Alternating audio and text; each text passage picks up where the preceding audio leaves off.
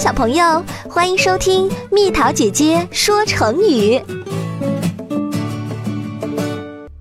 成语“除恶务尽”，人们通常用这个成语来说明清除坏人坏事，务必彻底，不留后遗症。故事讲的是公元四百九十四年，吴王夫差在夫交，也就是今天的江苏吴县，把越国的军队打得一败涂地，并乘胜攻破越都。起初，越王勾践率领五千名士兵守住会稽山，派大夫文仲向吴国求和。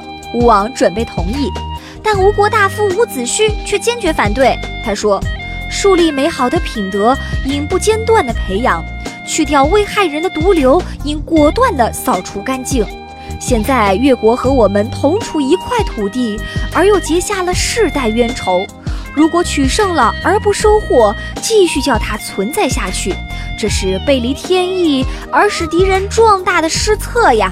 到那时悔恨也赶不及了。吴王夫差还是没有听从伍子胥的忠告，接受了越王勾践的投降举动。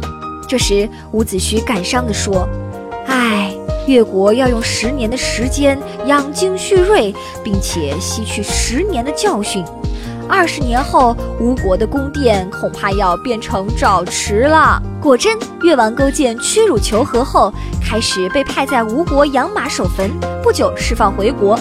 他卧薪尝胆，发愤图强，任用范蠡、文仲等一批文才贤官，整治国家。二十年后，终于由弱变强，灭了吴国。以上说到的便是成语“除恶务尽”。小朋友们，如果你们喜欢我的故事，记得收藏我哦！